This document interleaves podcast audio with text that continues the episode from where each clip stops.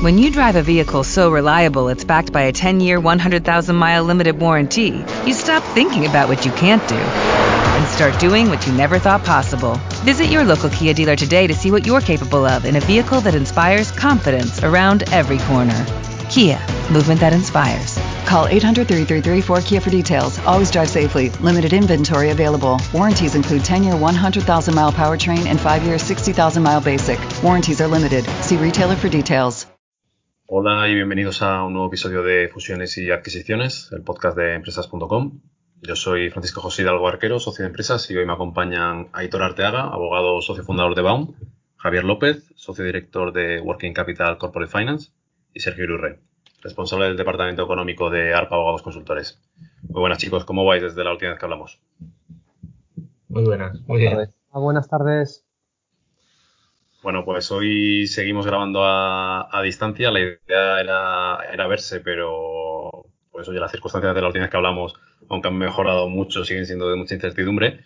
Y ya en el mes de abril nos juntamos para comentar el primer golpe que había sufrido el sector con, con la crisis provocada por el COVID-19 y también nos juntamos además posteriormente para comentar o hacer un balance del primer trimestre de, de 2020. Hoy que estamos grabando a 28 de julio nos juntamos para ver el segundo trimestre que parece, Sergio, que, ha sido incluso peor como vaticinábamos, ¿no? Y, y, a ver si nos puedes dar algún dato concreto. Sí, bueno, buenas tardes. La verdad es que cuando nos juntamos allí por abril eh, creo que todavía no, no vislumbrábamos la, la, gravedad de lo que, de lo que nos venía, ¿no? El, el, segundo trimestre del año 2020 dentro del mundo del M&A eh, no lo podemos entender si, si, no lo enmarcamos dentro de la crisis de la pandemia que, que estamos sufriendo eh, en todo el mundo, ¿no? Hemos eh, vivido un confinamiento absoluto, durante muchas semanas de este trimestre. Hemos vivido prácticamente todo el trimestre bajo, en España al menos bajo estado de alarma y lógicamente ha afectado a, todos los sectores de la economía y, y en el M&A, al M&A eh, pues también, ¿no? Como no podía ser de, de otra manera. Después de estas pinceladas que yo creo que allá todos conocemos, pues, pues eh, comentar datos concretos de, del trimestre, pues como os, como os podéis imaginar, no, no, son nada halagüeños, no son nada positivos, ¿no? Bueno, eh, datos positivos hay, eh, ahora los comentaremos, pero eh, están sustentados en operaciones muy concretas, ¿no? Este trimestre se han cerrado 299 operaciones, que es probablemente el, menor número de operaciones eh, por trimestre desde, desde, los últimos años, ¿no? En los últimos años. Si bien, eh, por, poner un ejemplo, en el primer trimestre del año 2020 se cerraron 568 operaciones, por lo tanto la caída ha sido de casi un 50% con respecto al primer trimestre que, ya, veníamos anticipando que no estaba siendo bueno, ¿no? La noticia positiva es que a nivel de valor, el, valor que todas estas operaciones en su conjunto han generado ha, ha alcanzado casi los 34.000 millones eh, de euros, que supone un crecimiento de más del 200% con respecto al, primer trimestre. ¿no? Eh, luego comentaremos un poquito más adelante eh, las, operaciones eh, que se han producido este trimestre de más de, de más de mil millones de euros. ¿no? Bueno, de las 299 operaciones que, se han producido, que se han cerrado en el, en el segundo trimestre, pues eh, 95 han sido protagonizadas por, fondos de Venture Capital eh, y 24 se han cerrado por eh, private equities tradicionales ¿no? y el resto por otro tipo de operadores, fundamentalmente industriales. Eh, si comparásemos exclusivamente los, segundos trimestres de los últimos años, eh, pues lógicamente este ha sido el, el, peor segundo trimestre de los últimos, de los últimos años, si bien incido que en valor, eh, en valor, eh, gracias a lo que vamos a comentar después, el segundo trimestre de este año no, no, ha sido tan malo, ¿no? Ha habido pocas operaciones, pero alguna de ellas de, de gran tamaño. Los sectores más activos eh, siguen siendo la eh, tecnología y, el real estate, que yo creo que es una tendencia que ya veníamos anticipando también durante el primer eh, trimestre del año 2020. Y dentro del sector de tecnología se han cerrado 67 operaciones y dentro del, del, sector de real estate se han cerrado 58 operaciones. ¿no? Em, las operaciones, tal y como os decía, las operaciones más grandes que se han producido, pues eh, la, más grande con muchísima diferencia eh, ha sido la, joint venture que ha creado Telefónica con Liberty Global en, el Reino Unido para crear el, operador de integrado de, servicio, de servicios fijos y móviles más grandes del Reino Unido que Telefónica ha valorado en su, su 50% de la joint venture en 22.600 millones de euros. Otra operación que se ha producido durante este trimestre dentro del mundo del private equity, en este caso, eh, ha sido la, OPA lanzada por, por Providence, KKR y Zimben sobre Masmóvil, que se valoró por encima de, de los 2.900 millones o también una otra operación que eh, valor tiene está por encima de 2.500 millones es la adquisición por parte de SIS Group del 93% de, de, bolsas y mercados españoles. ¿no? Hay otras dos operaciones que se han producido, se han cerrado este, este segundo trimestre que, están por encima de 1.000 millones. Eh, una es la compra de Telsius eh, a Telefónica eh, Alemania de un portfolio de 10.100 torres de comunicación, de telecomunicación, o la venta de tabacalera por parte de Imperial Brands a, Light Cigar Corporation, que es por un importe de, de 1.040 millones, ¿no? Yo creo que estos, básicamente, así muy comprimido, puede ser el resumen del, del primer trimestre, las líneas generales del, del, segundo trimestre del año 2020, ¿no? Y no sé, Javier, ¿qué opinas de, lo, que se ha, de lo que se ha producido este trimestre dentro del, mundo de los mercados financieros? Eh, buenas tardes. Eh, el mundo de los mercados, obviamente, al igual que el mundo del M&A, eh, se ha visto afectado por el impacto del COVID eh, sin embargo, sí que tenemos alguna actividad que es de reseñar. Vamos a comenzar en el mundo del MAP. En este segundo trimestre no se han realizado nuevas incorporaciones dentro del segmento de empresas en expansión, aunque sí que ha habido actividad en el segmento de Socimis, donde se ha incorporado Gavari. Aunque no es una operación corporativa, queremos destacar también la noticia de que Icertis pasa a cotizar en la modalidad de mercado abierto. Esto supone abandonar eh, la modalidad de fixing, en la que se realizan subastas a las 12 y a las 4 de la tarde, dos únicos cruces de precio, a cotizar en mercado continuo durante toda la, en, continuo durante toda la sesión. Esto se debe debido al incremento de la negociación de los títulos en los últimos meses, que supone una mejora en la liquidez del valor y, por tanto, eh, hay oferta y demanda suficiente pues, para eh, poder fijar el precio a cualquier eh, momento de la sesión. En cuanto al mercado continuo, tampoco ha habido nuevas salidas a bolsa, aunque sí que se han realizado operaciones corporativas por parte de compañías cotizadas. Destacaste, Sergio, eh, la OPA de Masmóvil, que yo también quiero reseñar, que es una compañía que en, siete años ha pasado de debutar en el MAP a entrar en el IBEX 35 y ahora recibe la, OPA por parte de KKR, Cimen y Providence para excluirla de cotización y continuar apoyándola en el crecimiento. Eh, es importante que haya casos de éxito como este para marcar el camino para otras pequeñas compañías que decidan eh, iniciar el mundo del, mercado, del mundo de los mercados financieros. En cuanto a los mercados de deuda, vamos a hablar del MAR, que ha incrementado de manera muy significativamente su actividad en este segundo trimestre, debido sobre todo al acuerdo alcanzado con el ICO en el que se garantiza el 70% de las emisiones de pagarés emitidos en el mar. Esto mejora el rating de las emisiones y supone un apoyo muy importante en la colocación de este tipo de papel. Y no solo por el aval, sino que el Banco Central Europeo ha incluido los pagarés de empresa dentro de su programa de compra de activos, con lo que el ICO ha entrado a, comprar directamente este tipo de, este tipo de pagarés y ha reactivado fuertemente el mercado.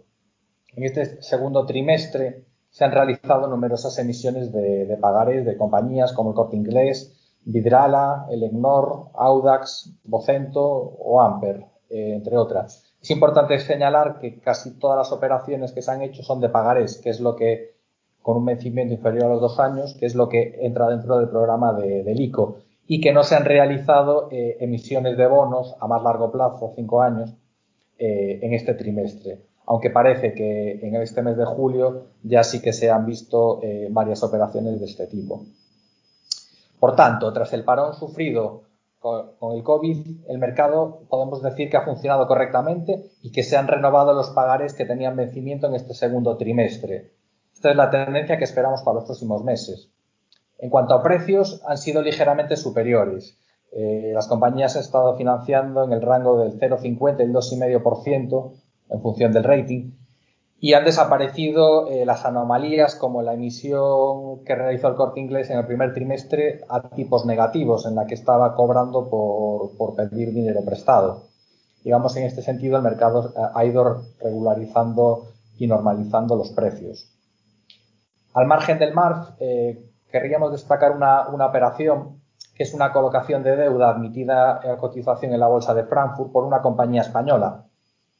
Se trata de la refinanciación de una planta solar en Cáceres en la que Virprodes Energías Renovables ha emitido un Project Bond. Este tipo de productos viene a, sustituir o a complementar eh, el tradicional Project Finance con entidades financieras.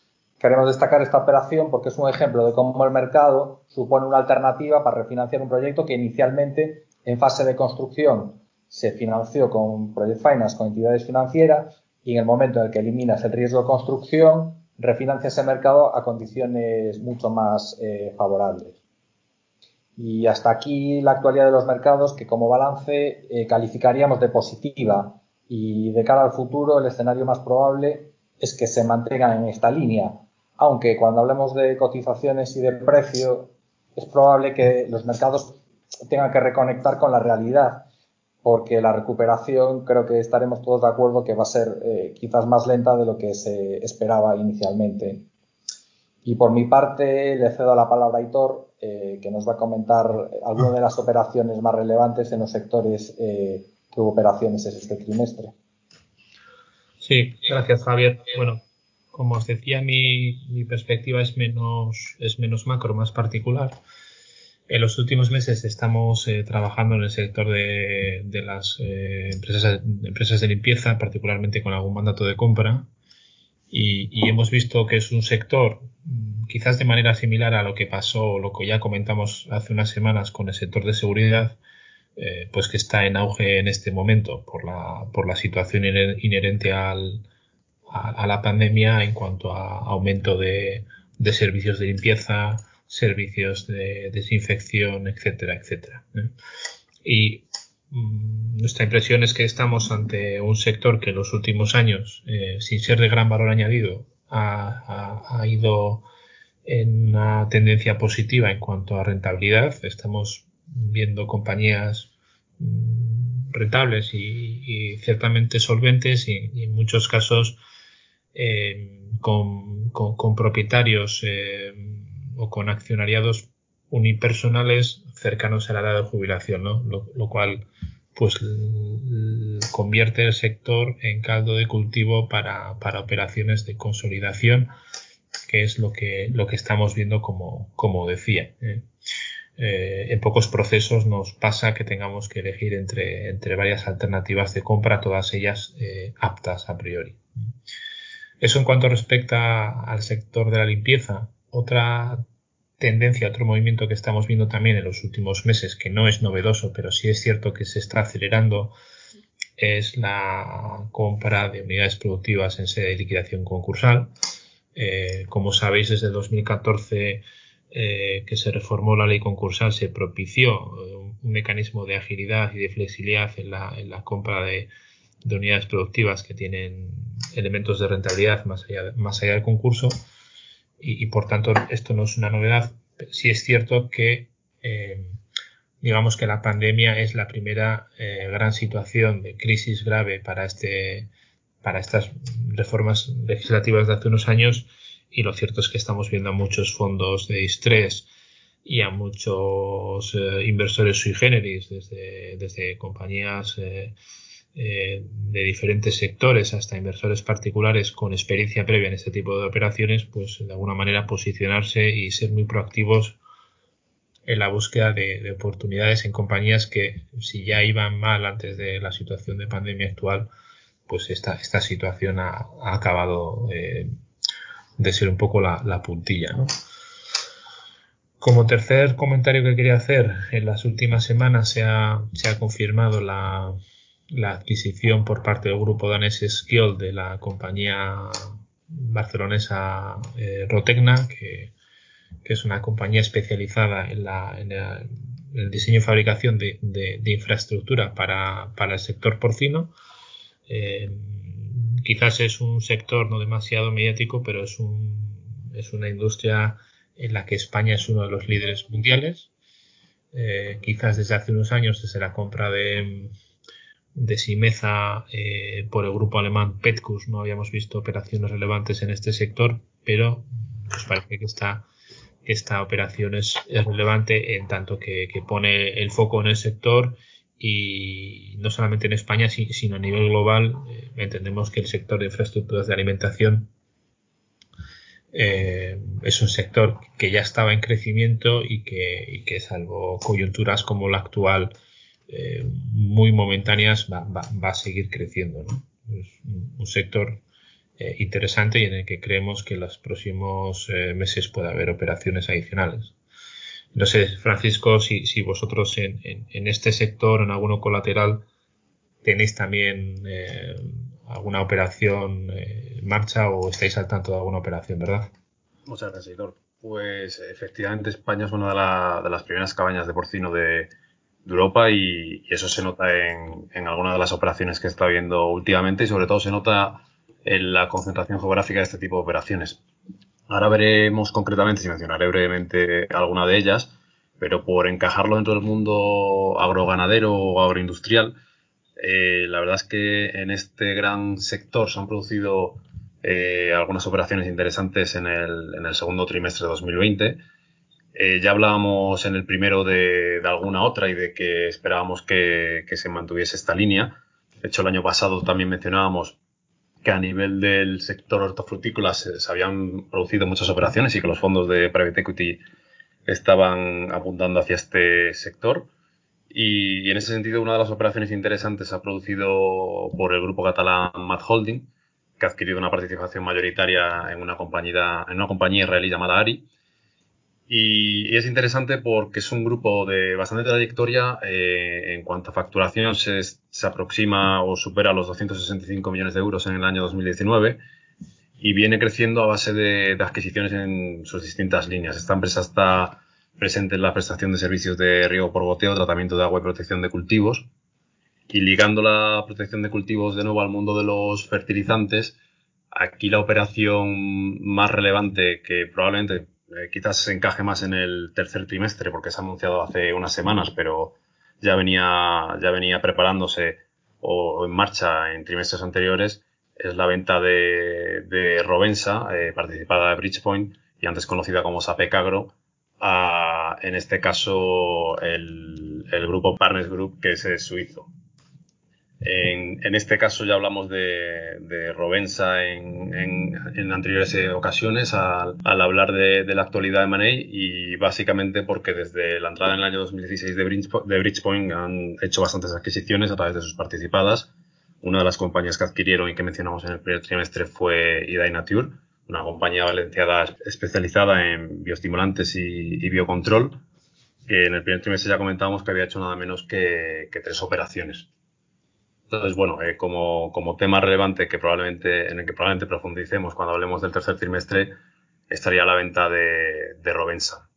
También ligado al mundo de, de los abonos o, los fertilizantes estaría una operación, en este caso de, de financiación, que sería la, la, entrada de Caixa Capital Risk y el CDT en, en Milfood Europe.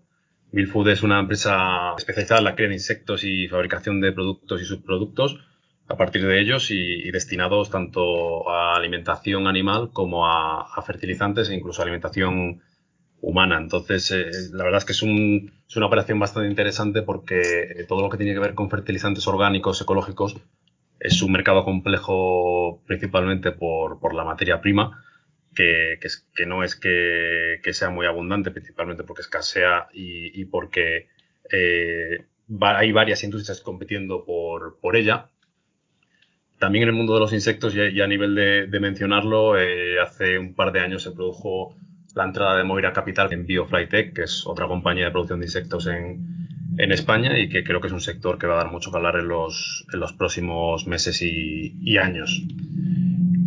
También a colación de, este sector, eh, queríamos comentar brevemente el mundo de la valorización de residuos orgánicos y, es que en este caso Neoelectra en el segundo trimestre ha hecho varias adquisiciones. Neoelectra, como sabéis, es una compañía participada por Proa Capital, especializada en la producción de energía eléctrica. Y en el segundo trimestre nos sorprendía haciendo eh, dos, adquisiciones, además en la zona de Lérida, que como decía es una zona muy conocida por, la industria del porcino. Y en primer, en primer lugar se hacía con, con una mayoría de Caraeco Energy, una compañía especializada en la valorización pues, de, purines, etcétera. Eh, y semanas después anunciaba que se, que se hacía con otra compañía también en este sector, en concreto con una planta eh, de una cooperativa llamada GAP, también de la zona de, de Lérida. Aquí en el pasado se han producido otras operaciones, eh, pues Suma Capital, por ejemplo, que además hace unas semanas anunciaba la entrada en otra compañía del sector especializada en, valorización de residuos orgánicos, en GESCompost, que también comentaremos en el tercer trimestre. Este fondo de Private Equity, como decía Suma, ha, venido haciendo varias adquisiciones de plantas en este sentido para básicamente dedicarse al tratamiento de, del residuo que procede de todo lo que es la producción de aceite de oliva, que como sabéis España es el principal productor mundial.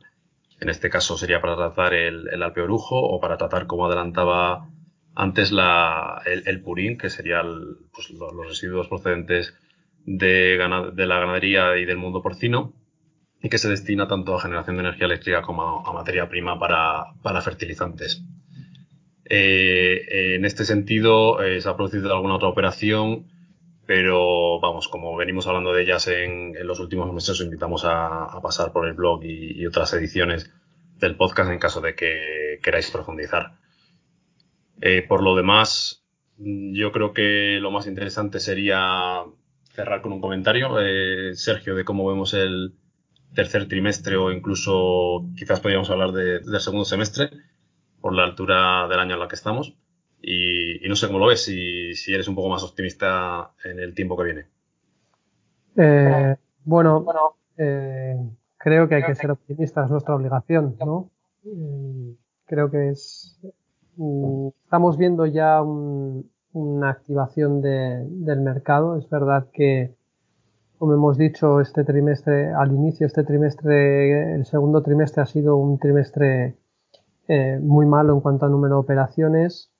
Eh, se retrajo casi por completo la actividad de, de, de Money y pues como todo la vida sigue y, las compañías eh, tienen que adaptarse a esta nueva normalidad y por tanto se van a seguir produciendo operaciones como, como ya comentaremos en el, cuando analicemos el, tercer trimestre durante el mes de julio eh, se está se está revitalizando eh, se está revitalizando el mundo de las compraventas ¿no?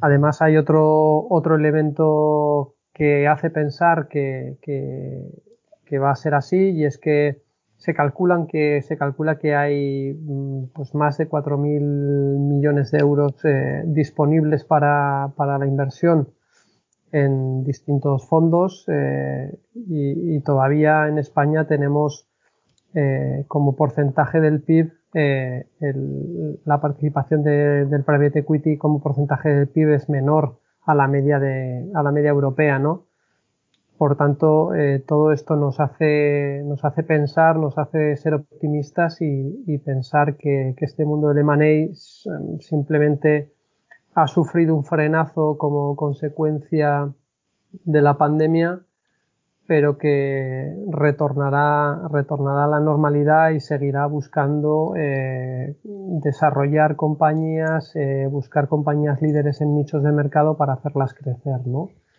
Vamos a pensar que, este segundo semestre no sé si alcanzaremos los niveles del 2019, será complicado, pero sí creo que puede ser un, buen segundo semestre comparado con el primero, claro está. Javier y Aitor, ¿tenéis algún comentario más sobre, sobre esta previsión? comparto plenamente la visión de Sergio en cuanto a Alemanei. Simplemente en mercados, es decir, que los meses de verano suelen ser pues, tradicionalmente bajos de actividad. Eh, y en cuanto a incorporaciones, eh, se ven bastante afectados por las valoraciones.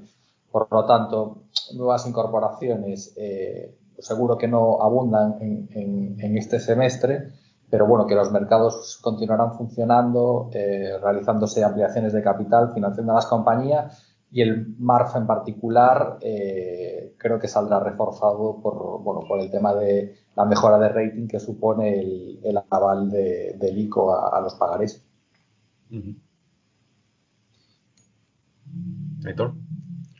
No, de, acuerdo con lo que decís, como quizás como único comentario, pues eh, aparte de lo que es la actividad propia de, de Money, habrá que ver en la parte final de, de año cómo impacta realmente la crisis en sectores industriales que quizás pues eh, eh, están en estos momentos viviendo entre comillas en parte financiados con el ICO y en parte también eh, consumiendo cartera no hablo hablo de máquina herramienta donde bueno intuimos que va a haber problemas serios de captación para 2021 hablo de automoción y hablo de, aeronáutica, ¿no? Hoy, hoy Arnova publicaba también eh, la, previsión de despidos en, sus plantas. Eh, y bueno, pues es un elemento también inquietante de cara, de cara a la última parte del año, ¿no? Cómo, afecta todo esto, digamos, a la industria más, más manufacturera, ¿no? Muy bien.